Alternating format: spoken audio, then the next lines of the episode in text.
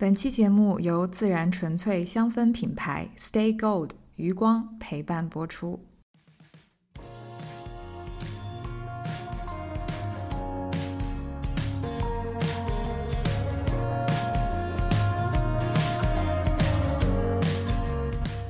当年我是被裁员，一九年、二零年，我已经忘记了。当时还没有很多人被裁员，我就经历了 这个，我就觉得我是不是很失败，我是不是很垃圾，就是就会自我怀疑。后来就是真的就是每天在点蜡烛，然后再改简历，再再自我学习，再复盘面试等等，就是就是香氛在陪伴着我。其实当时没有想说我要打造一个爆品，我从来没有这样的思维，我只是觉得我很想念，呃，故乡给我的这个秋天的感觉，秋天的回忆，所以我就想说把那个，呃，又有桂花酒酿的那种甜甜的，小朋友每每当吃到那种甜甜的食物的时候，那种心就是非常雀跃的心情，然后还有那个迎面而来的桂花香风扑面而来的感觉，我想把这种时刻给记录下来。香薰产品它就是一个。比较小成本的提升居住空间跟生活质量的一个物品。其实不管你是租房也好，还是说是你住在自己的房子里也好，你可以通过购买一个你喜欢的这个香薰产品，让你喜欢的这个味道充满你居住生活的这个空间。那其实能够进入李佳琦直播的这些产品和品牌，都是我我觉得都是很良心的品牌，就是。通过他的选品啊，然后做了很多的准备呀、备货呀，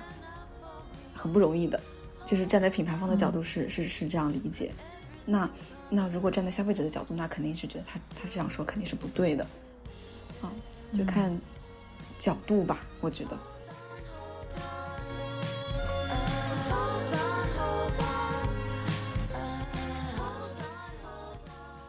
大家好。欢迎你收听这一期的《世界的异乡人》，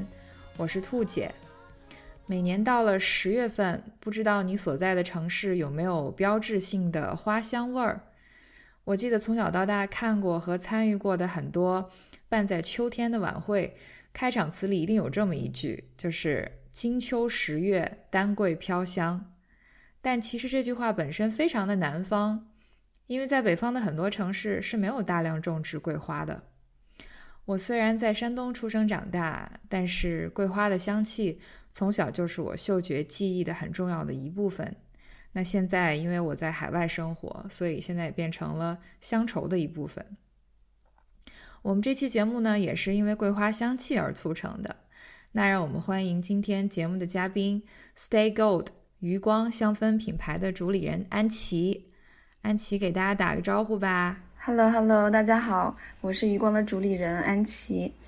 呃，余光已经成立了有四五年的时间，然后我们一直是专注在居家香氛这个领域，就一直在做香氛，然后不做别的，也不做香水。啊，然后我们一直是在钻研把香味给还原，就像刚刚兔姐说的，把啊秋天的味道，也是桂花香给还原出来。我们一直是致力于。去做还原治愈系的香气，希望能够呃给你带来一些治愈的感受。嗯，刚刚安琪是给我们做了一个余光的自我介绍，是不是？嗯，我觉得我就我现在就代表着我们品牌吧，就是每次让我做自我介绍的时候，我就觉得，呃，我我就代表了我们品牌，品牌就是我。嗯嗯，那我知道安琪其实你是扬州人是吧？对的。然后你现在是在上海创业，是的，嗯，那扬州人的话，那你是不是从小到大你生活的那个城市是有很多桂花的桂花树、桂花香气的？对的，就是我上学的那条路两边都是桂花树。我记得小时候大概四五点就四五点钟的时候放学，然后妈妈就骑个自行车，后来变成电动车就带我，然后一路走过。嗯，那个时候阳光就是嗯洒在你的后背。然后你闻着两边的桂花香，手上可能拿着一个桂花的桂花米糕，那种千层糕，不知道你有没有吃过？啊，我觉得这个味道就深深的刻在我的记忆里。对，然后当我想要去还原秋天的味道的时候，那个场景就浮现在我脑海里面。嗯，所以说，其实因为你是生活在南方嘛，然后你生嗯活的城市有很多的桂花树，所以这个就是你从小到大你的嗅觉记忆的一部分。是的，是的，但其实我刚才在节目一开头的时候，我说到了我我其实是出生长大在山东嘛，嗯然后我感觉我们那边其实是没有什么桂花树，但是我从小也非常非常喜欢桂花的香气。嗯我后面想了想，为什么呢？我记得我很小的时候，我小姨当时她去广西旅游，嗯然后回来的时候给我带了一瓶特别特别小的，然后可以挂在脖子上的一个像是项项链儿的一个小东西，嗯，然后里面就是有那个桂花味儿的那个水，就有点像是一个小小的桂花香水似的。嗯嗯然后从那个时候开始，就是这个桂花的香味儿，就在我脑海里面印象很深刻。嗯，是的，然后，然后后面我上大学的时候，我们大学食堂的附近也是种了很多很多的桂花树，所以我印象里面好像从八月底开始，就是每次走到那附近的时候，就都能闻到一种。也不能说很浓郁吧，我感觉桂花这种香气，就是说它不是那么的强烈，嗯。但是呢，它又非常的沁人心脾，这种味道，是的，它不会说是非常的夺目，就是会侵占你的这个嗅觉，但是它一点一点的，就是在就会填满你的这个嗅觉，是的，是的所以我当时我就每次我走到那个食堂的时候，我都会觉得闻起来很舒服，嗯，是的，嗯。所以这其实也是你想要做一款好的桂花香氛产品的一个缘由，是不是？对对，当时就是，啊、我觉得，嗯，其实当时没有想说我要打造一个爆品，我从来没有这样的思维，我只是觉得我很想念，呃，故乡给我的这个秋天的感觉，秋天的回忆，所以我就想说把那个。呃，又有桂花酒酿的那种甜甜的，小朋友每每当吃到那种甜甜的食物的时候，那种心就是非常雀跃的心情，然后还有那个迎面而来的桂花香风扑面而来的感觉，我想把这种时刻给记录下来。嗯。嗯其实我知道余光这个品牌也是因为你们的那个返璞归真的蜡烛跟无火香薰，哦，是吧？就是我我我现在手边就放着这个蜡烛，嗯，我就觉得就是它闻起来是一种很甜甜的桂花香味儿，是就是一种很温馨的感觉。对桂花蜡烛，你有没有注意到它上面有真实的桂花花瓣？当你当你对对对，是的，对当你点燃了之后，它会荡漾开，蜡油会荡漾开，就真的像一杯桂花酒酿，就是我们小时候喝的那种桂花酒酿。嗯，像里面会有真实的桂花花瓣，所以这也是在场景上也是还原了。然后我们的香薰是在昨天还是前天就刚刚获奖，呃，就是国内的一个金桂奖，国内的呃应该是嗯为为数不多的香氛领域的奖项。然后我们的返璞归真是最佳香氛啊、最受欢迎香氛蜡烛奖，就就是的确哦是、就是这款蜡烛是吧？就是这款蜡烛。啊、我觉得的确是这个蜡烛已经被我们打磨了四五年，然后终于被大家看到。我觉得时间可证明一切吧。但是这个奖项的名称我觉得本身挺有意思，叫金桂奖是吗？是的，是的，很契合。嗯。嗯那我很想知道，嗯，其实，在之前咱们俩的交流当中，我我知道安琪，其实你本身你是在汽车行业工作的，是不是？对对对，嗯，简单介绍一下我的经历吧。肯定有很多人想了解一下，就是这个现在的创业创业者的背景大概是一个怎样的，然后可以给大家一点呃，给大家一点参考。嗯，我是呃去北京上的大学，然后在北京北漂了七年。嗯，我就是毕业之后从事的领域就一直是汽车行业，主机厂也做过，然后乙方也做过，就汽车咨询也也做过。后来到上海也是从事的汽车行业。嗯，就是我做香氛的契机就在于我特别喜欢点香氛蜡烛，曾经经历过一段裁员，裁员的时候，那段时间我就啊、很 suffer，晚上就会点一个蜡烛，我在那里改简历，或者说嗯看看书，或者就是自己静静的去思考。然后我觉得是香氛蜡烛陪伴我走过了那段非常低谷低落的时期。后来我当我走出去，就是走，嗯，就走过那个裁员的那段时间，我就很想把这种生活方式给推广出去，就希望大家在很低谷的时候是有一束光，可以陪伴你、照耀你，告诉你你并不孤单，就是生活还是要有光。这就是我为什么创业的一个契机。嗯嗯，所以说，那你当时你你在这个低谷期，你点的那个蜡烛是一个什么味道的蜡烛？是 P 我 F 很 can 好奇。P F Pf candle 就有点像是美国的香氛界的优衣库，就是它很平价，然后它很朴素，嗯，它没有很精致的外包装，但它就是味道非常的啊、非常的治愈，非常的天然，然后你会非常的喜欢。我就是做余光，也是想说做中国香氛界的优衣库，就是大家嗯买到手不会觉得有什么，不会有什么压力，因为不会很贵，然后它品质也是很高，味道也会很治愈、很还原。对我还很蛮感谢 PF Candle 的，不知道你那里有没有卖？你你说这是一个美国的蜡烛品牌是吗？是的，是的。哎，我记得好像有一个品牌是叫 Yankee Candle，是不是？哦，Yankee 也是是我的，是也是美国的？是的，是我的启蒙。但 Yankee 呢，它嗯，它用石蜡比较多，就是工业蜡，嗯嗯，不不建议大家常用，就是可以尝试一下，但是呃，不用长比较长期使用，嗯，为什么呢？因为就是工业蜡对人体就不是特别好，推荐大家还是用比如说大豆蜡呀、椰子蜡呀啊这些天然蜡蜡基做成的蜡烛。嗯，那余光的这个蜡烛是用什么蜡做的？是大豆蜡是不是？对，大豆蜡，就是我们在咖啡节的时候，就是这几天都是大太阳嘛，然后我们正好是朝朝南的一个摊位，就是太阳直射，我们的蜡烛全都化掉了。然后我要经常跟跟客户说，你这个呃可以做护手霜，就是它是大豆蜡嘛，就是因为有客户试的时候会粘在手上，我说没事儿，就是可以做护手霜，然后大家就觉得哎这香香的还挺好的。嗯，哎，对了，你刚才正好提到了你刚刚结束了这个陆家嘴咖啡节，对，那跟我们说说你参加这个陆家嘴咖啡节的这个经历呗。好呀，我们这已经是第四次参加陆家嘴咖啡节了。那大家肯定很疑惑，就是为什么一个香氛品牌就参加咖啡节，就是跟咖啡的产业链就是毫无关系。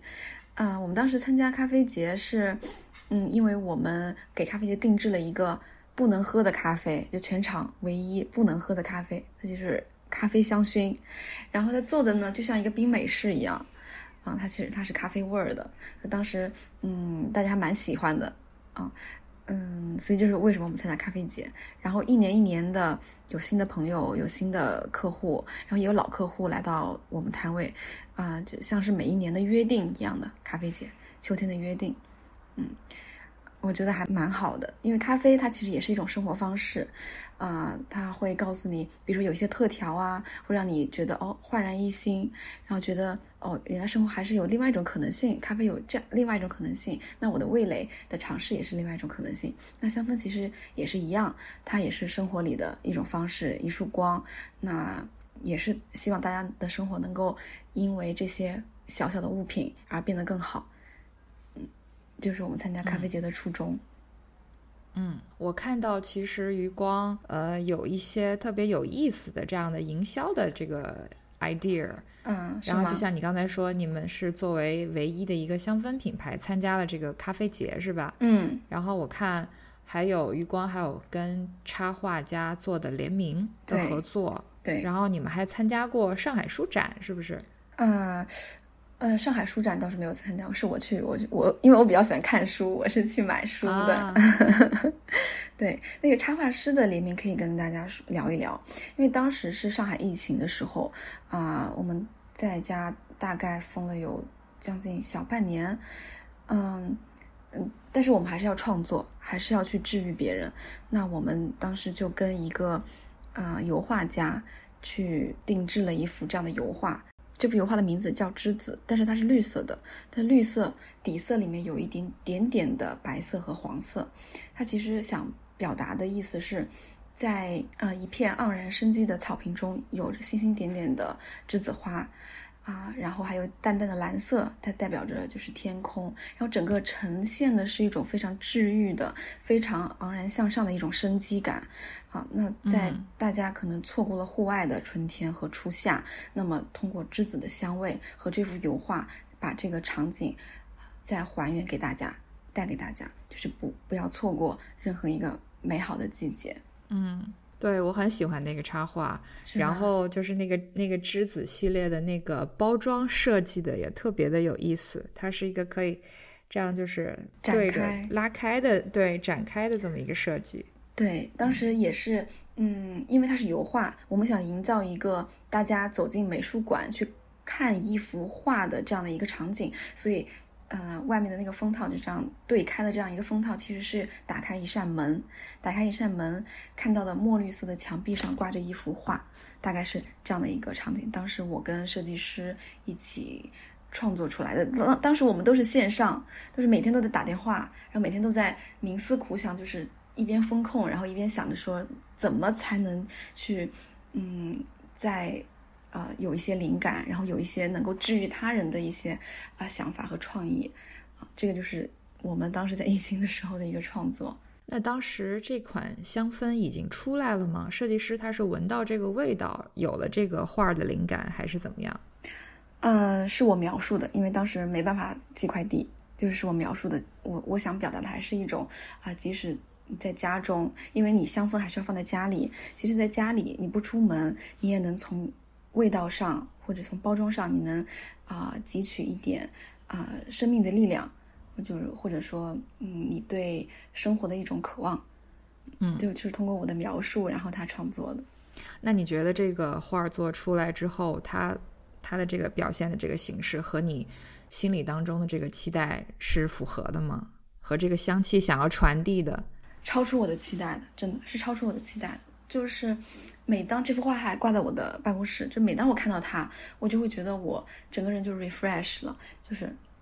焕然一新了。就是它的那个色调，就真的就是呃颠覆了我对栀子一些固有印象。大家可能觉得栀子就是白色啊、就是鹅黄色的那种纯洁的，但是它是整个的大幅的淡绿色，嗯、就会非常的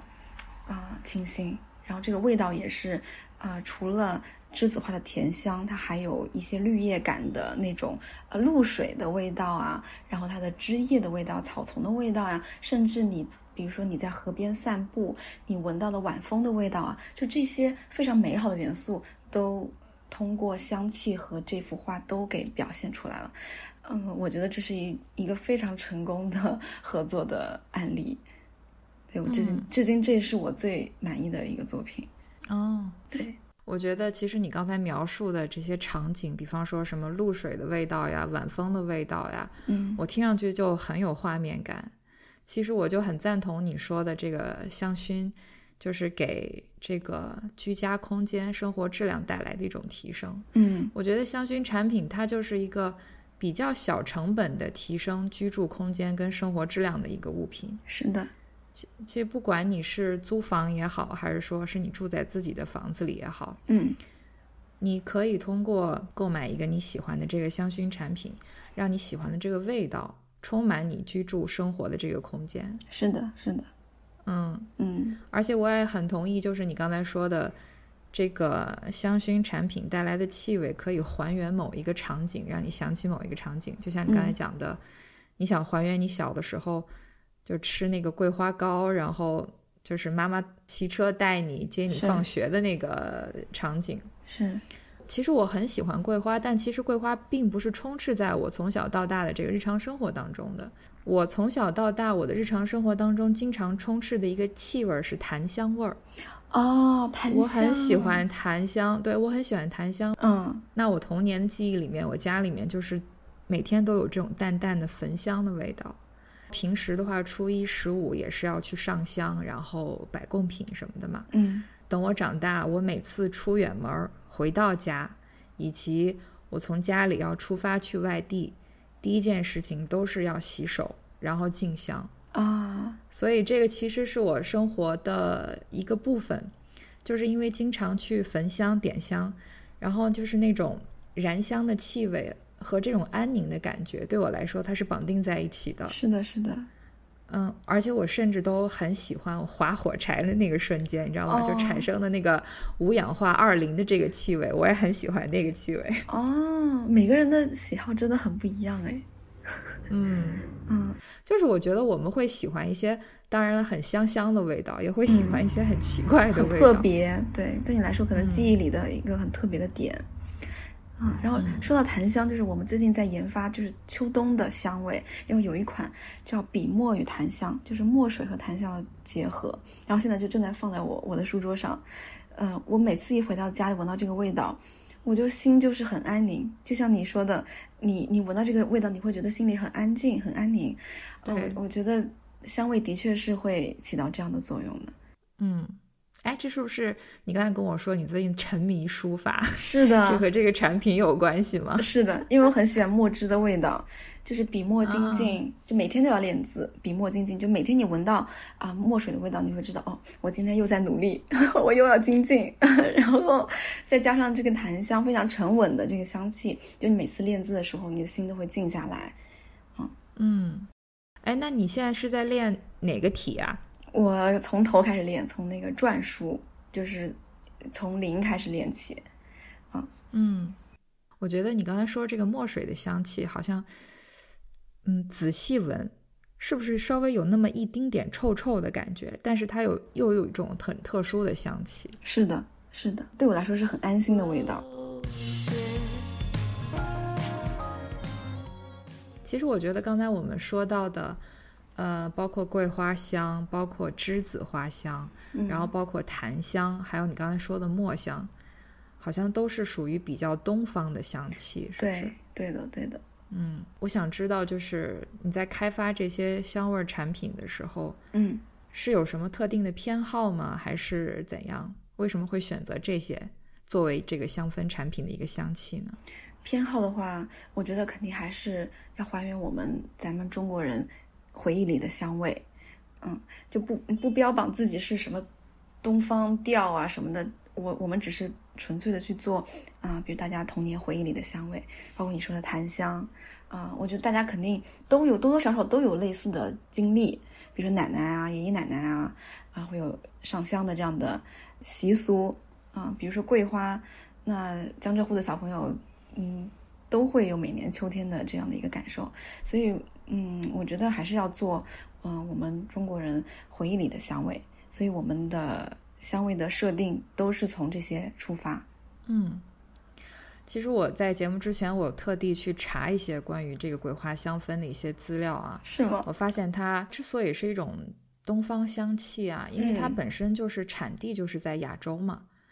因为它好像我看它是在喜马拉雅地区，然后还有中国，还有日本南部，嗯，其实都有野生的桂花，然后包括印度啊、尼泊尔啊、柬埔寨也有桂花在分布，嗯，然后好像桂花其实是我们国内好几个城市的市花，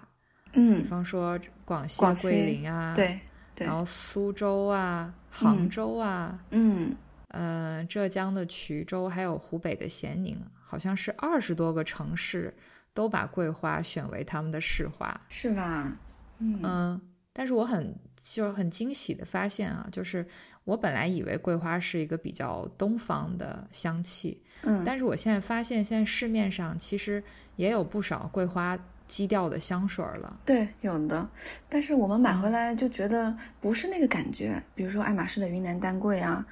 然后还有，呃，欧舒丹的叫云中月桂，它它是会有一点甜在里面，但是它没有那种意境，那种意境就是，比如说你下班呃走出办公楼，你一闻到那个迎面而来的桂花的香气，是那种轻松的感觉，阳光洒在你的身上，你会觉得啊，这是秋天的奖赏，就是那种场景感，他们很难做出来，嗯。嗯。你刚才正好提到了这个爱马仕的这个云南丹桂，嗯，我查了一下，它的这个其实这个调香师是很传奇的一个调香师，嗯，他是因为来了中国之后闻到了这个香气，然后回去之后好像是把桂花的香气跟茶叶的香气结合在一起，想去传递一种比较东方的这个香调，嗯，那其实我明白你说的那个意思，就是因为它是基于外国人对于。这个桂花香气的一个感受是，然后调制出来的一种，它因为没有我们从小到大生活的这种生活体验，所以说可能桂花在它的这个想象里面，和桂花对于我们来讲其实还是挺不一样的。是的，就比如说啊、妈妈每天接我放学的路上，那除了桂花的香、桂花糕的香，其实还有妈妈的味道。其实这个才是核心，我觉得就是你靠在妈妈身上，她身上传来传达的那种非常可靠、安定、亲切、熟悉的味道。其实那个我觉得才是更核心的东西。包括你说的檀香，那可能是家给你的感觉，其实融就是融杂了很多你对家的想象。我觉得更多可能是这样，就是你心里最安定的一个地方。嗯，你刚才提到了两款桂花香水，一个是爱马仕的云南丹桂，还有欧舒丹的那个桂花。嗯，然后我还查了一下，还有四款桂花香水，做有一个叫。做 嗯，有一个叫做 The Different Company，他们有一个香叫做桂月飘香。嗯然后还有那个帕尔玛之水，他们也有一个系列叫格调系列的桂花淡香精。嗯嗯还有雅诗兰黛出了一个月夜桂香，嗯，也是桂花基调的。然后呢，其实还有一个，最后我想说的一个叫做呃巴黎的这个叫做中文翻译成微镜奇观魔法师。好小众，然后嗯，这个超小众，但这个我用过。是吗？然后对我用过这个这个这个香氛，然后这个香氛呢，它叫做 osmanthus，就是它叫做桂花这个香氛，嗯但是它的这个味道真的是很辣，你知道吗？为什么？因为它用了八角、花啊椒，然后还有广藿香、嗯桂花跟红茶，所以说就是它传递的是一种真的是比较特别的调香师他可能比较比较奇特的一种品味吧，就是和我们印象里面的那种桂花香其实还是有差距的。嗯嗯嗯，是的，就是我我们在创香的时候，其实不太会去参考别人，就是我就把我的心思全都在回归到我的记忆里面去，我去抓取我记忆里的哪些味道，我想把它放进来，尽量不让自己被别的，比如说竞品啊，或者说。嗯，你你刚刚提到那些香水，别的还原桂花的香水，我尽量都不去啊、去参考他们，我只做我自己回忆里的味道，大家的回忆。嗯，我觉得这个才会更纯粹一点。嗯，但是正好你提到了，你是说你去做你记忆里面的味道，但我嗯很想知道哈，呃，你你作为这个局内人，你也可以跟大家来分享一下，就是你嗯在做这个香氛产品的时候，你是怎么把你记忆里的味道用真实的产品去还原出来的呢？它这么一个过程是选？择和实现的过程大概是一个什么样子的？嗯嗯，其实我我们也是跟香精公司一起合作。嗯，比如说我笔墨与檀香，我想要的哪些元素，墨汁的墨汁香，然后墨汁再拆分，啊，有有哪些味道？啊，檀香你想要的是什么什么样的檀？是啊，比如说澳洲白檀，还是还是什么老山檀？你想要檀香的哪个？是奶香更多，还是木质调更多，还是焚香烟熏味更多？就是你把你的 brief 其实就是提 brief，然后给到香精公司，给到很多个香精公司，让他们调香师一起来帮你去实现这个味道。然后他们往往提出的第一版都不尽人意，你再根据他们的这个 base 再去调整。比如说，我还想再要多一些的，呃，比如说墨汁的头香，我要再重一点，就是你一闻到它的头香，就能 get 到这个墨汁的味道，啊，然后尾调的这个檀香再奶一点，或者再啊再稳一点，再深一点，就是还要再去跟调香师去沟通，大概要沟通个三四轮儿，啊，这个香味才基本上定下来。香味定下来之后，就进行打样。打样呢，要根据这个香精的特点，要给它去配不同的溶剂，溶剂的配比还不太一样。那嗯啊、会根据这个溶剂的不同，会打很多个样，再去进行测试。比如说放到啊十五平的小房间里面去进行扩香测试，蜡烛的话要进行燃烧测试，它的扩香怎么样？然后我们就其实就是实际去闻它的扩香效果到底是怎么样啊、然后这个产品才可以去进行一个初步的定型。大概的过程是这样子。哦，那就是他们是截取不同的这个香味儿的这个原料进行配比，然后配出来一个东西，让你先去闻，是你再根据你的感受，再不断的再去改良它，一直改到你想象中的那个味道，是不是对的？，对的。嗯嗯，哎，那我其实也挺嗯好奇的啊，刚才正好我提到了，就是有一款桂花香水，它叫那个什么 The Different Company 的桂月飘香。我看了一下，它这款是使用大量的桂花香精，就是一瓶两百五十毫升的这个香水，集结了二十公斤的桂花桂花精油。然后你刚才也提，嗯，对，刚才你也提到了，就是你在做这个香氛产品的时候，也是在用不同的这些精油再去调比嘛，对。就是我很想知道，我们用的余光用的这个这个原料是什么样的？我们会呃，比如说栀子花，它的植物精油的含量会高一些。那桂花也是。那有一些，比如说像笔墨呀、笔墨檀香这种香味，它更多的是呃化学合成。其实化学合成，它呃，大家可能一提到呃自然和。化学的东西，大家肯定会觉得自然的会更好，但是往往就是化学合成的，它会更加稳定和，嗯，可靠，嗯，因为自然精油它每个季节都不一样，比如说这个季节雨季多一点，那它的味道就变了。那这个其实我们用在商业产品上，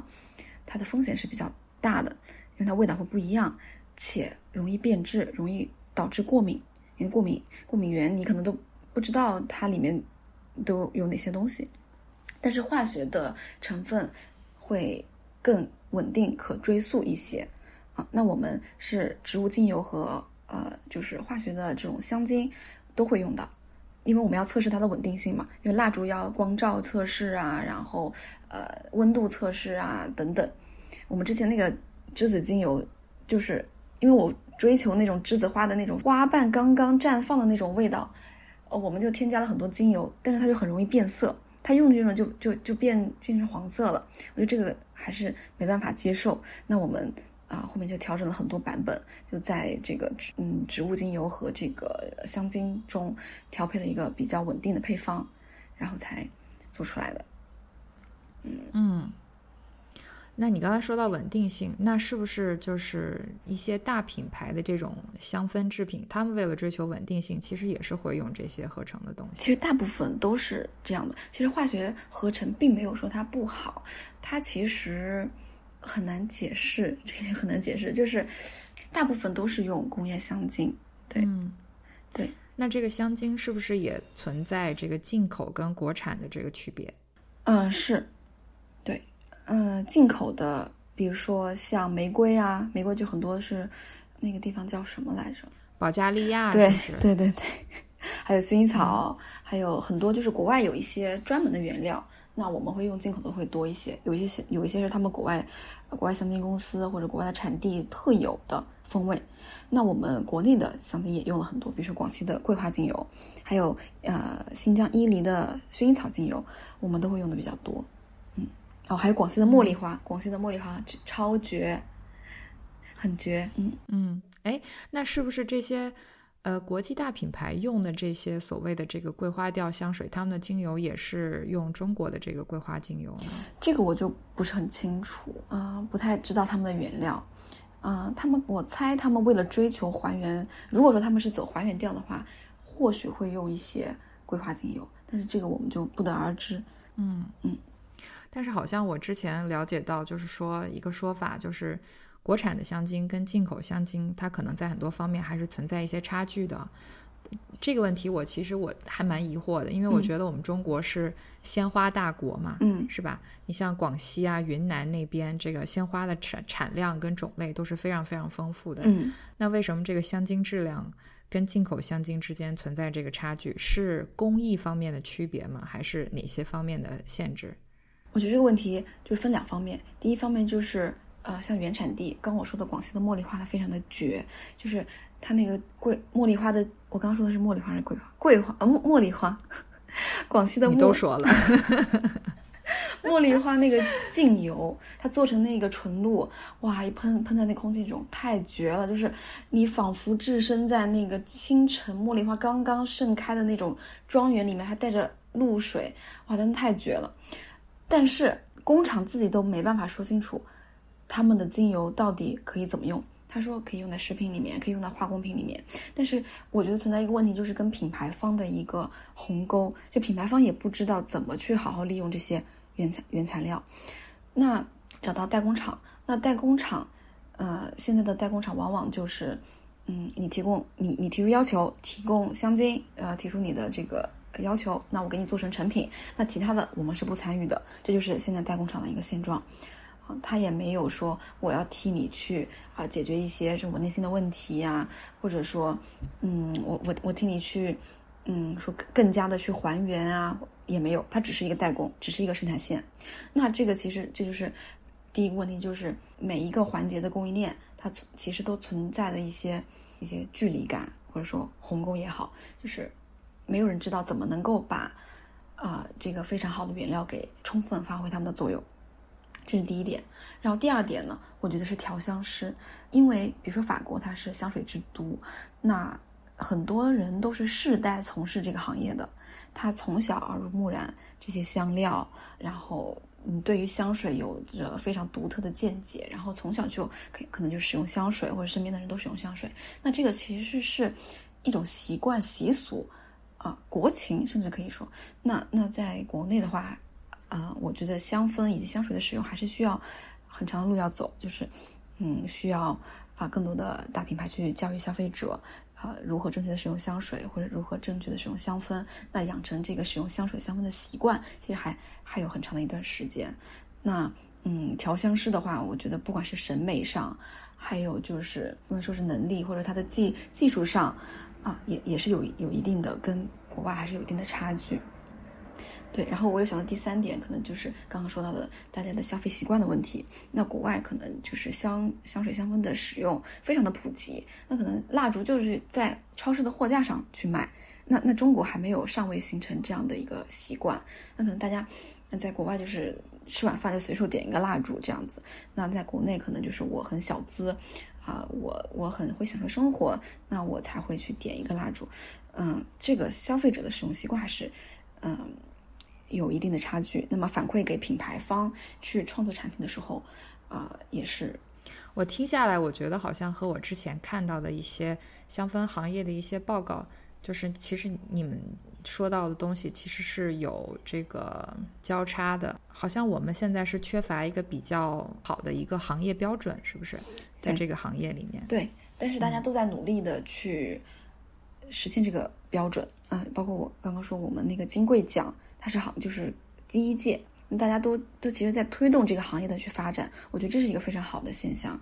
嗯，中国其实有很多像你说鲜花大国，像昆明啊，像像伊犁，像广西，它其实原产地非常非常棒，它它做出来东西非常非常的好闻，但是如何把它一步一步去实现，最后变成一个消费品到消费者手里，一个稳定可靠的消费品。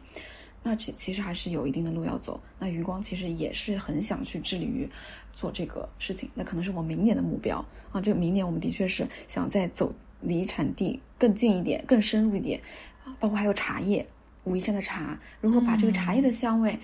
就是提取出来，就是更纯粹一点，这也是我们的目标。嗯嗯。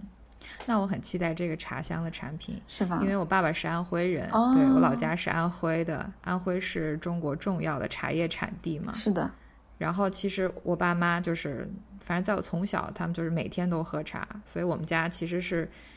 对，其实你提到了这一点，我们家除了檀香之外，还有就是这个茶的香气，就是那个绿茶的香气啊。对，太平猴然后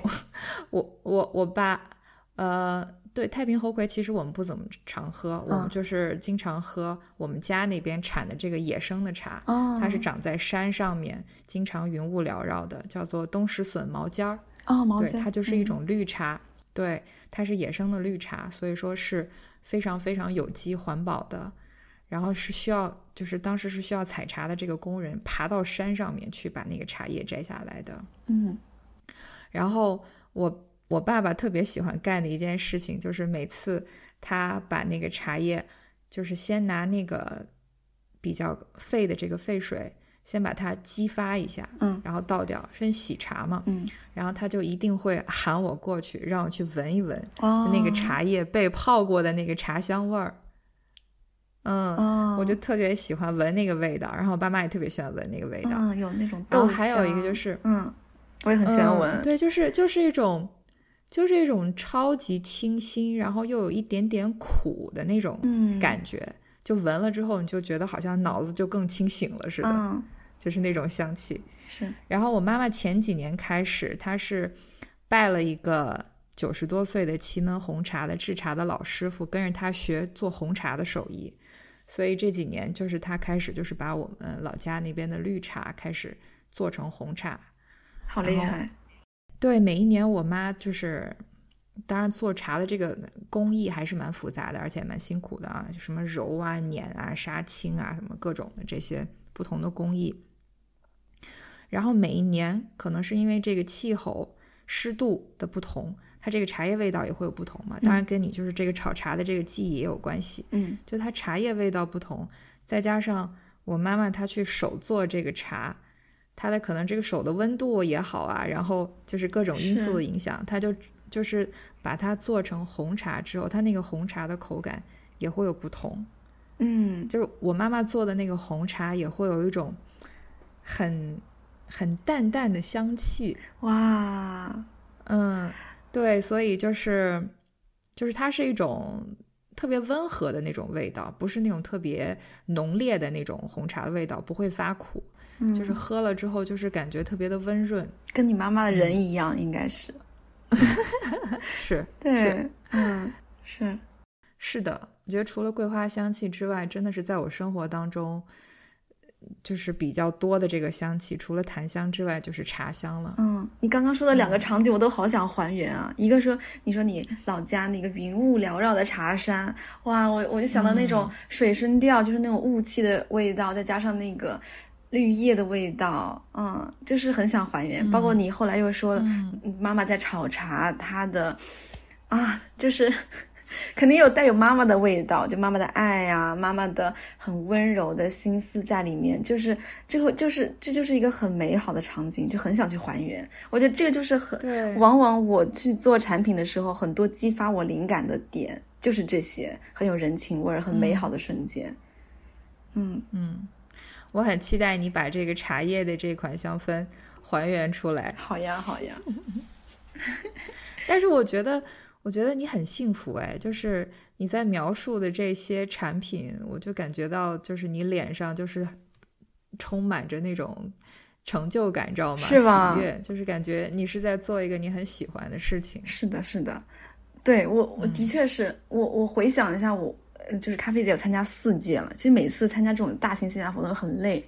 然后我想到，哇，我已经坚持就是做香氛已经做了五年了，我一直在做这一件事情，然后我现在还是会有那种孩童般的那种天真烂漫和幸福感，我就觉得好好幸福，就是热爱可抵岁月漫长，就是这样的一个，就是这样的一个很朴素的道理，嗯嗯。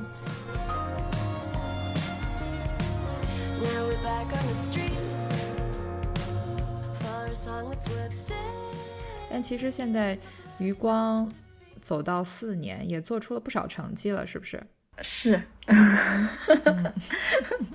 很谦虚。就是你当年，看似当年你从这个汽车行业离开，然后创业的一个项目，但是现在发展的还蛮好。但是我感觉，其实你余光除了产品之外，应该也是赶上了一个快速发展的时期。没错，过去三年这个。我们口罩时期，其实对于这个家居产品，尤其是香氛产品，它其实是利好的这么一个时期。是的，是的。当年我是被裁员，二零年的时候被裁员，一九年、二零年，我已经忘记了。当时还没有很多人被裁员，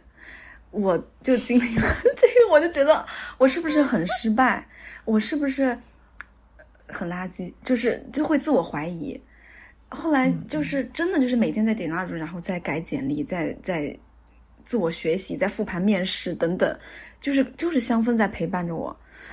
然后就是阴差阳错的就疫情了，我们当时就是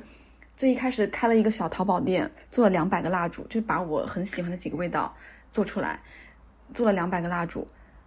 然后就疫情了。的确是你说的，我们运气比较好，在。呃，口罩期间大家比较需要我们的时候，我们也给大家一些很疗愈的生活方式。那这几年就成长的比较快，嗯，所以说有的时候塞翁失马焉知非福吧。嗯，在你最最丧、最失魂落魄的时候，可能就是一个转机，可能就是呃你的运气到了。也或许有些事情发生，它不一定是坏事，它可能接下来就是一个很明朗的一个未来。嗯，我在我们这期节目之前，我就是去看了一些资料，然后发现其实就是香薰有些这个标题都起的特别的吓人，比方说什么千亿蓝海市场，妈呀，这个什么呃疗愈赛道啊什么的。我看了一篇这个三十六氪他们的报道啊，他们就说。就是在过去几年这个疫情的情况下，要问哪个赛道在逆势增长，这个香水和香氛，必然是不遑多让的，因为他们是一个作为不被口罩遮盖的美丽，就是这个香水效应已经取代了口红效应，崛起成为无感经济中的重要风口。然后还有一些数据啊，说是二零二五年中国将成为全球香水市场的主要增长动力。然后截止到二零二二年的十二月，中国的香氛企业注册量已接近三千家了。妈呀，写的好好，还有真的写的好好。嗯，然后文章里面还说，预计到二零二六年，这个市场规模将达到五十三亿美元，就是说这个嗅觉经济在中国市场拥有很广阔的前景。嗯。但是呢，它这个未来的提升空间非常充足，因为跟美国呀、欧洲这些国际市场香水的渗透率相比，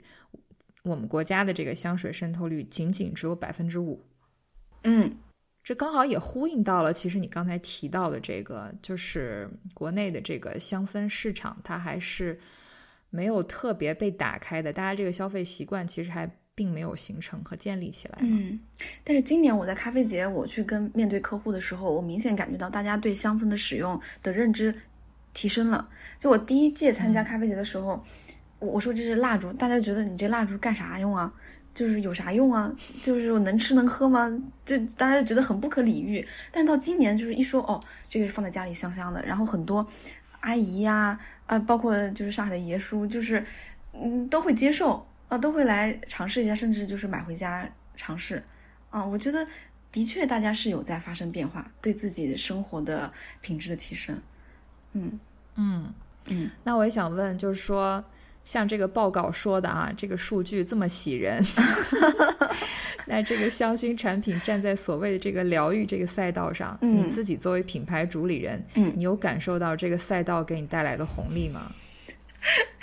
首先，首先肯定是有有感觉到，就是大家对于香氛的认知，或者说大家哎用起来觉得哎不错，那那这个是的确是有的。那其次呢，嗯，我我就是这个品牌跟主理人的性格还是挺相似，很很相似的。那我不是那种急功近利的主理人啊，我我不是说为了呃去接触这个赛道才创立的品牌，不是的，完全就是机缘巧合就碰上了这个浪潮。嗯嗯，就我其实不在意，就是你刚刚说到的数字或者它的规模，完全对我来说就是不在意。我我做的就是勤勤恳恳、踏踏实实的去磨好一个产品，未来的事情就交给未来。就你越是想去迎合，越是想去赶上，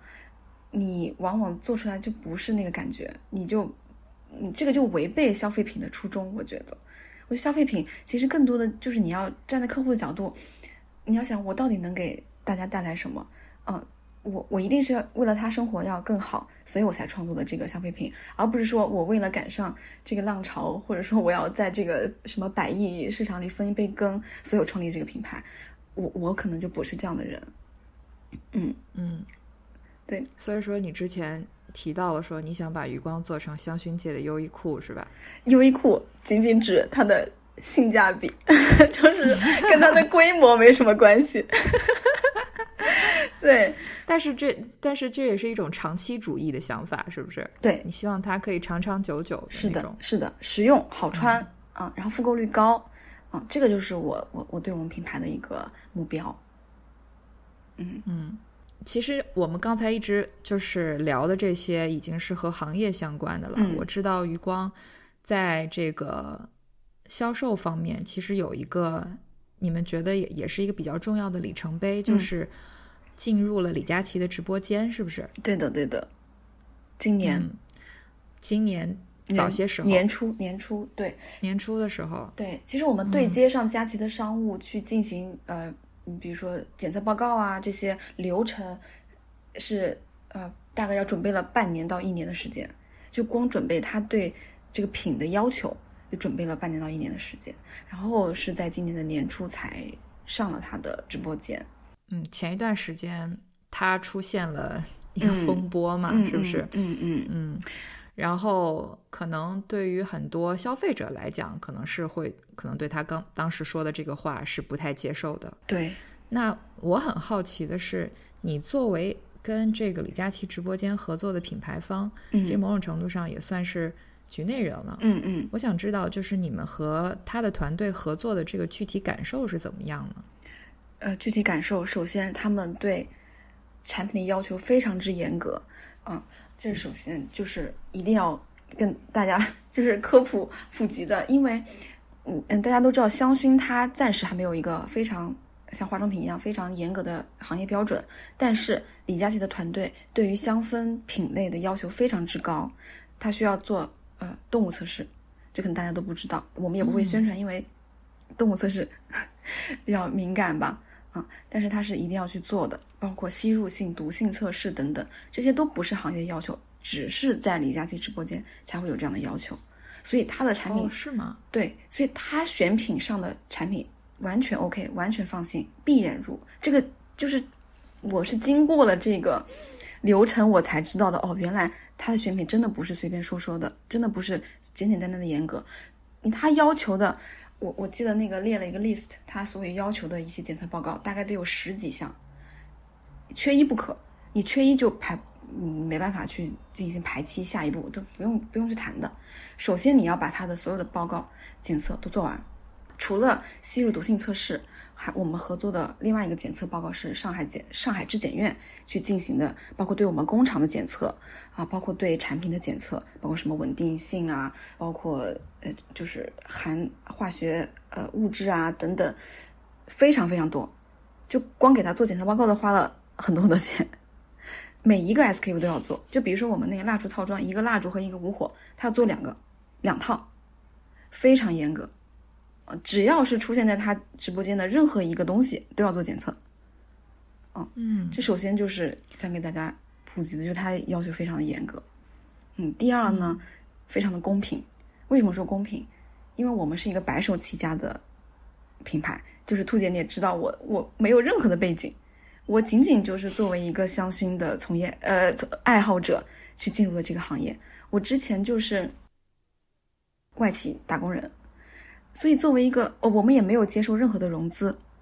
呃，就是自己靠一步一步自己的盈利做起来的这样的一个品牌。那他真的是非常公平，他看到了我们，接受了我们，就是走他的选品流程。只要是李佳琦选品通过，然后佳琦本人觉得 OK，那我们就可以去进入到这个直播间。那我们能有这个机会，我们是非常感激他的。就是在这个时代能有如此公平的竞争，我觉得是非常难能可贵的。好，这是第二点。嗯，然后嗯，第三点就是对于这个它的风波，我想说，嗯，我我我我站在品牌方的角度啊的感觉就是，今年嗯肯定是他背负了很多品牌方的压力，因为今年的经济环境大家都知道。那啊，他他说出这样的话，肯定是因为他觉得。呃，他是站在他的角度，啊，他的确没有站在大家的角度、消费者的角度去说出这样的话，他仅仅是呃站在品牌方或者站在他个人的角度去说出这样的话，啊，嗯嗯，其实对于很多品牌来说，李佳琦的直播间就是救命稻草，因为他真的吗？他就等于现现金流，对我们就是就是我们说实话。我们如果没有今年跟他的好几次合作的话，我们可能今年现金流会出现很大的问题。但是今年我们进入佳琦，然后被很多女生看到，其实就是一个今年的转折点。啊，我我就觉得我运气比较好吧，每一年都有一个 救我的东西出现。嗯，他他对于很多品牌方是这样的，他就等于现金流。嗯，那如果没有他他的支持，很多品牌就倒了。那其实能够进入李佳琦直播的这些产品和品牌，都是我我觉得都是很良心的品牌，就是通过他的选品啊，然后做了很多的准备呀、备货呀，很不容易的。就是站在品牌方的角度是、是是这样理解。那那如果站在消费者的角度，那肯定是觉得他他这样说肯定是不对的。啊，就看角度吧，我觉得。我觉得其实你刚才说这些话还是蛮重要的，就是提供另外一个视角的这个观点，是去给大家了解嘛。因为当然了，你是作为品牌方，然后和李佳琦有过合作，可能对于大部分消费者来讲，可能就是只能是通过网络上的一些消息去拼凑一些一些信息。嗯，呃，我之前我好像就是就是有看到一些也是说，就是李佳琦他们团队的这个品控非常的严格。嗯。这一点其实刚才其实你也提到了，是吧？对，那就是说和我之前了解到的这个消息还是吻合的。对，而且它是超出行业标准的要求，就是它它比行业标准要求还要再严格。嗯嗯，就它但凡能想到对消费者有利的检测，它都要去做。就是比如说，嗯，香薰大家可能行业标准没有说你要吸入的这个毒性或者吸入的这个化学物质的检测，他他想到了，他就要要求去做。这就是，嗯，我觉得就是佳琦在行业的意义。然后我刚刚又想到，就是他们的团队第四点，就是他们团队除了佳琪本人，其他的同事都非常的专业和认真。为什么呢？就是，嗯，我我们呃是去的李佳琦的另外一个直播间，就是所有女生直播间啊，嗯，我们想要去置景，就是呃做一个氛围，然后他们就前前后后去帮我们调整啊，然后。他他们就没有拒绝我们的需求，因为就是如果说是其他直播间，就只为了赚快钱的那种直播间，他才不会去理你这个品牌方，你要去摆一束花啊，或者说你要做一个小剧场啊，这种无理的要求就是觉得很 ridiculous。但是他们就是会很愿意去尝试，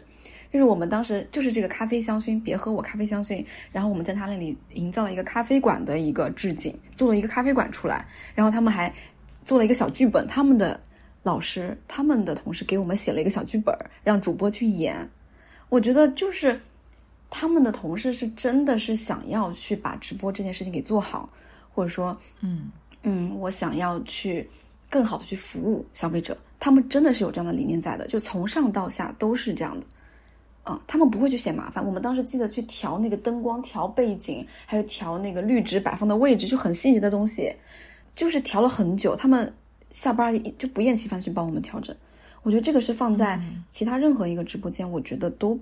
不太会去实现的。那其他直播间就是把一个品寄过去，你播就好了，把卖点给你写清楚，你讲就好了，照着念就行了。他们不是，他们真的不是，他们所有的主播都会去试，都会去感受，然后积极的去配合品牌方，然后双方一起合作，携手去呈现一个最佳的状态给到镜头前的女生们。这真的是他们公司独一无二的。特质，嗯，这个就是我我刚刚想到然后补充了补充的一点，嗯，非常感动，嗯，对，那你刚才也说到了，其实对于很多品牌来讲，进入李佳琦的直播间就等于带来了现金流，嗯嗯，那我也很好奇，余光的香氛在跟李佳琦的直播间合作之后，它的这个销量发生了什么样的变化？嗯，我觉得是当下不是会有特别大的大的变化，就是。嗯，我觉得更重要的是让更多的女生认识了我们，知道了我们，啊，嗯，更多的女生体验到了香氛的魅力。那我觉得这个事情是更加重要的。那现金流这个这个东西，就站在公司的角度，就是呃来了一波钱，然后去继续下一段的经营，可能是这样的意义。但是对对我来说，对主理人来说，更多的是嗯香薰这样一个美好的体验去传递给更多的人。那他啊。他的生活能能哪怕能够好更好一点点，他的心情更好一点点，对我来说就是莫大的鼓励，真的是这样，我真的就是一个这样理想主义的人。那我记得之前你跟我讲过哈，算是就是进入李佳琦直播间，算是余光这个品牌的一个高光时刻了。嗯，那你那个时候你也你也就是在思考，那这个高光时刻来临之后，怎么样接得住这个高光时刻？接下来应该怎么发展？嗯。当时我们团队以为 佳琪直播之后，啊，会有很多很多的主播来找我们，然后会有质的提升，但实际上没有。嗯，因为今年的情况就是这样，说实话就是这样。那我觉得后期我们还是回归到产品本身，就不再是那种杭州的打法，就是上海跟杭州的品牌方还不太一样。杭州的更、哦哪里不同呢？就是杭州的品牌方，你跟他去聊，你会觉得啊，我要流量，我要一夜爆红，我要爆品。他讲的都是一种，呃，就是那种阿里的话术，烧钱的模式是不是？阿里的话术就是运营的话术，就是什么赛道啊，什么流量啊，就他们张口张口就是这些，能理解吗？然后上海的品牌方就更多的就是产品品牌本身，嗯，那我们嗯、呃当时嗯以为佳琪直播之后会有很多很多人来和我们合作，或者就是说大家的复购率会很高，会很及时，但是啊、事实证明没有。那我们后面还是就调整的思路，还是说回归到把产品做好这件事情上。我觉得这个才是更加持久的事情。不过你刚才提到了一个点，你说这个杭州跟上海的这个氛围很不一样、啊。嗯，杭州不是中国电商最发达的地方吗？是就是他们的这个速度实在是太快了，所以说他们侧重点就跟上海是完全不一样的吧？对，就嗯，比如说像像上海，我们的同事他是 work life balance，就是他有工作很积极的一面，他也有很享受生活的一面，所以他呈现出来的工作，他就是嗯呃，我不单纯是我为这份工作，我更多的是比如说我的三观啊，我对生活的理解呀、我对时尚的理解啊，更多的有有这些在里面。然后杭州的嗯公司我接触下来就是，啊、他们聊天就说，哎呀，我老板又在哪个楼买了一栋楼啊，然后 我们老板又要去开拓什么赛道了，比如说，呃，我我我们老板觉得这个以前是做呃那个除甲醛的，然后现在觉得哎香薰不错，我就来做个香薰，然后觉得哎香水这个赛道不错，哎我做个香水，他们就是这样的，他们觉得哪里热就去哪里。嗯，那那那上海的更多的主理人就是说，比如说我热爱时装，我热爱香薰，那我就去做这个。那上呃那杭州可能就是哎哪里有流量哪里就有我，嗯，就这是这样的一个区别。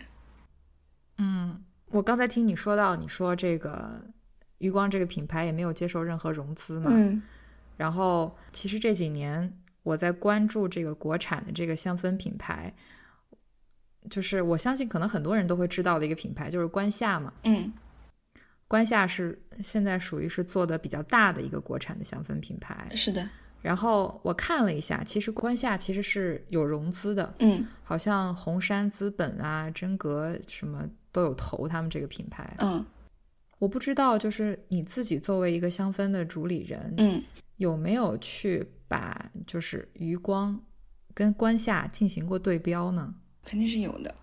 首先，关夏非常的成功，他是第一个提出就是东方植物调，嗯，所以他在比如说宣扬中国传统文化，包括去挖掘呃一些在地文化也好，在地风味也好，因为他做的是真的是非常好的，也是他去教育了很多消费者，去开启了香氛这一条就是呃生生活的方式，这个是毋庸置疑的。然后第二个就是他的审美和，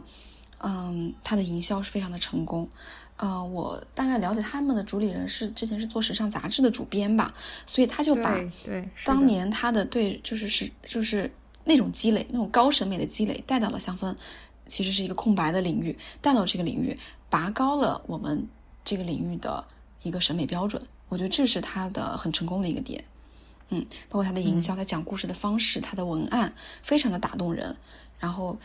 也也也鞭策我们更加努力，更加呃嗯嗯对你刚才说到这个关夏的这个品牌发起人，应该说是其中之一，啊他是时尚杂志的主编。对我知道他，因为我很多年前就是我关注的几个微博上面的博主啊，我知道他和另外一个博主，他们当时合作了一个品牌，叫做诗集，是一个鲜花每周配送的这么一个品牌模式。啊那这个品牌的这个商业模式到后面其实是被复制的，还是蛮厉害的。嗯就他们的那个模式叫做一周一花，嗯，就是每一周会有一个主题，然后会有一个一首诗，就是啊一个卡片，然后呢就是给你做好了之后再进行配送。嗯其实，在当时也是蛮创新、蛮突破的这么一个嗯方式，是也是蛮就是生活美学的。嗯然后后面可能知道这个品牌到后面怎么样了。总之就是这个诗集的两个创始人之一，他又去做了关夏的这个品牌。嗯我是觉得关夏就是它的这个名字取得特别特别好，嗯，对，比方说什么昆仑煮雪呀这种，啊我就觉得哦超有意境的。是是的，但是我看余光，其实你们有有有几个品牌的这个名字，我觉得起的也特别有意思。嗯，你们有一款叫做 Come Up Roses，是不是？，对的，就是那个玫瑰，香调。对，我当时看到这个名字，我就想到，哎，这是一首歌的名字，是吗你？知道吗？不知道，对，这是那个，这是那个电影叫做《Begin Again》，是一个音乐电影，是那个 Kara Knightley 和那个 Maroon Five 的主唱他们主演的一个电影。这两个人扮演的就是音乐人，然后这个男生唱了女生写的歌红了之后，结果两个人可能就走上了不同的人生之路。嗯这首歌的这个电影原曲其中的一首就叫做《Come Up Roses》，所以当时我哎，我看到余光有这个产品，我就觉得哦，是不是这个哦，这个主理人也喜欢这个电影？我当时是还蛮妙的。是在我我我我上大学的时候去了趟美国，然后在纽约的嗯大都会博物馆，它门口有一个玫瑰的雕塑，后来这个玫瑰雕塑全球巡巡回吧，应该是，啊、就是一个巨大的玫瑰，就是长出了玫瑰。呃，当时我当时不知道在哪里看到的，就是对它的一个示意，就是 come up roses，呃，字面意思是是长出玫瑰，那其实呃它还有渐入佳境，变得更好，生生活有好转这样的一个意思在。然后我就因为这个灵感就创作了这个产品，然后当时那个插画就是在钢筋水泥的高楼大厦里面有一株巨大的玫瑰，哦，不知道大家 get 到没有？啊，你这么一说，我知道了，是不是超级超级大的一个玫瑰？对的然后大概有两三层楼高那么一个一个雕塑是的，是的，啊。那我也看到过，我是在巴黎，当时是在那个 LV Foundation 的那个博物馆里面看到，当时有展览的。对，当嗯，我看到过那个。是的，是的，嗯，我觉得就是玫瑰也是女性的象征嘛，a rose is a rose is is a rose，就是嗯，玫瑰它可以是柔软的，然后也可以是在钢筋水泥里伫立出一株很高两三层楼高的一个玫瑰，就是你可以嗯可以成为任何形态的玫瑰。这个是我当时一个创作的想法，所以当时那个玫瑰香调里面，除了有玫瑰本身的香气，还有一些很很很坚坚实、很清冽的一些绿叶调放进去，就是啊、呃想要提醒大家，就是啊、呃你可以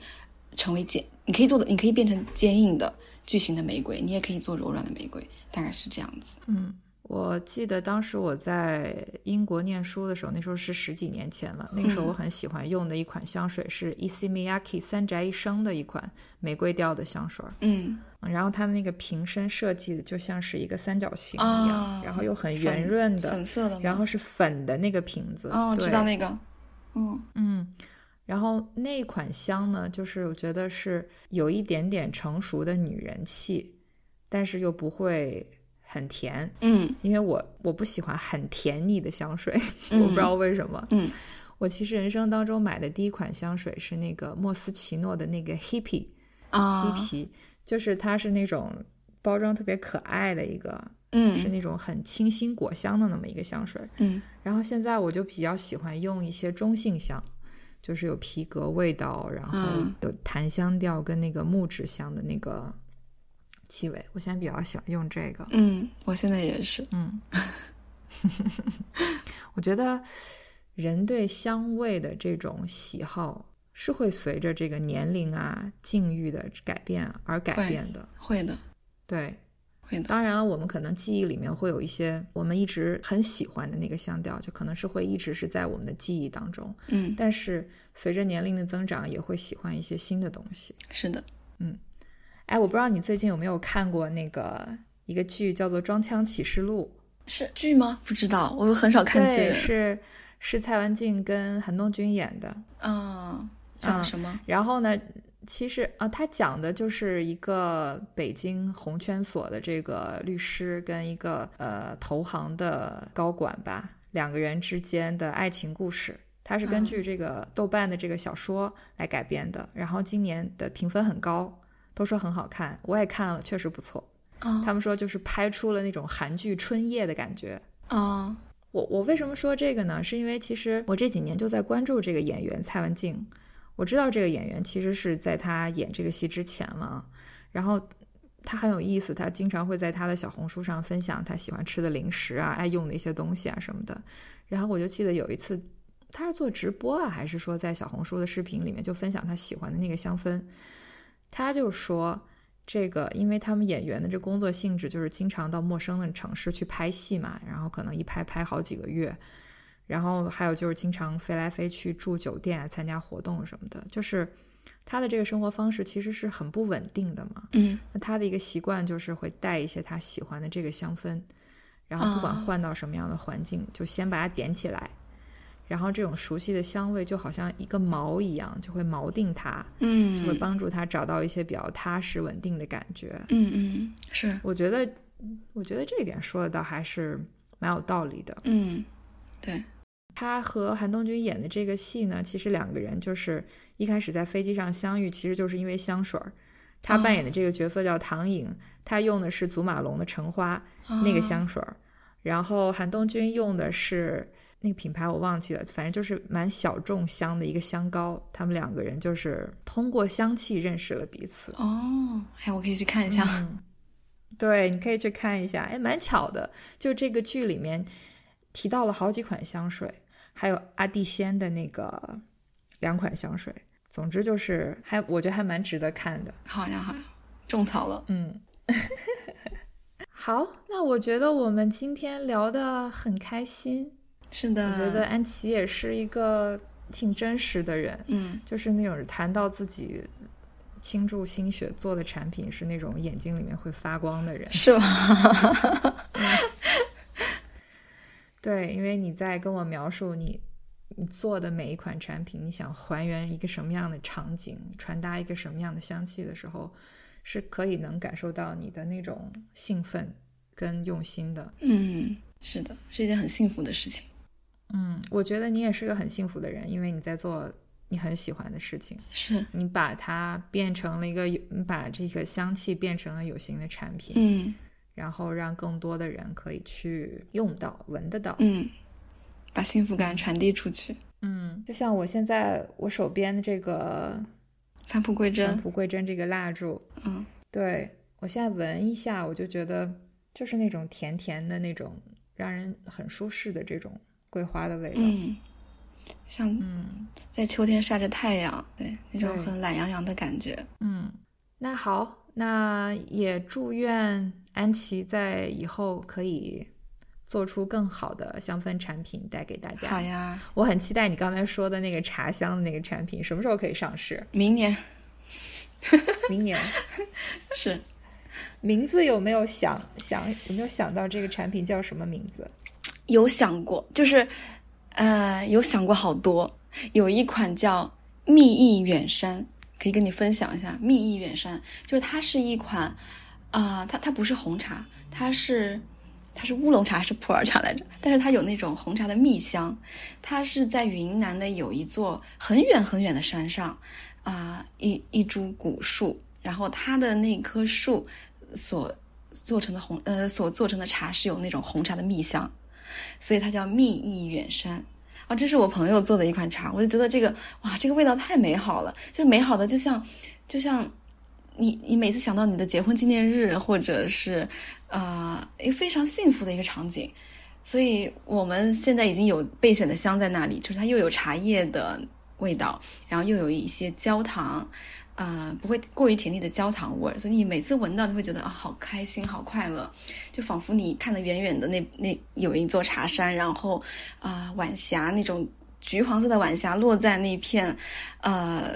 远山上，仿佛就是给你的茶就是加了一些焦糖的蜜糖的颜色，就是那个场景会让人觉得好快乐，好幸福。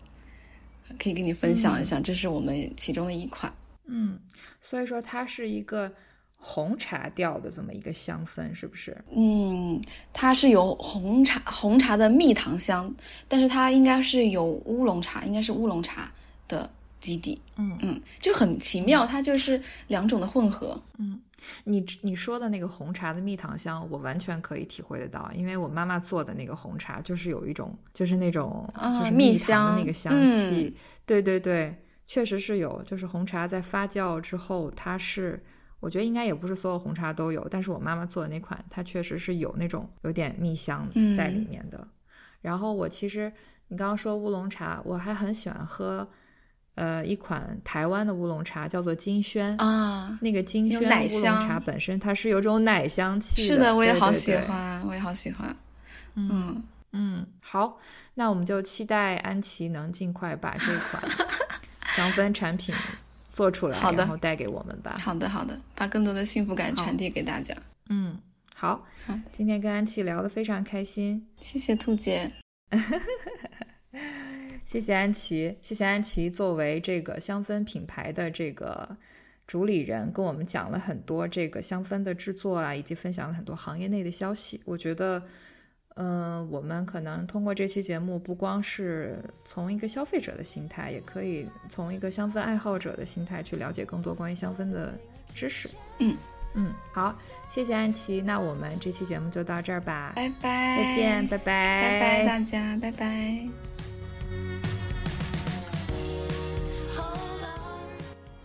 这期节目呢，有一个福利给世界的异乡人的听友们。那就是在余光天猫旗舰店任意消费即可获得两个余光香薰挂片，你可以把它放在衣柜里或者是车上，香味是随机发送的。获得的方式是这样的：在小红书关注“兔姐不开门儿”，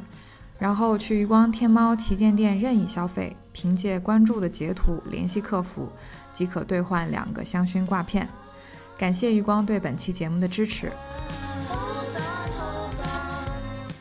感谢你收听这期节目，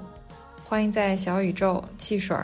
Apple Podcast、Spotify 和 Pocket Casts 等多个平台订阅《世界的异乡人》。如果想支持兔姐的节目，可以在小宇宙节目页面和我们的公众号推送里打赏，多谢多谢。对了，我开通小红书了，搜索“兔姐不开门”来关注一波吧。那这期节目就是这样，下期再见喽，拜拜。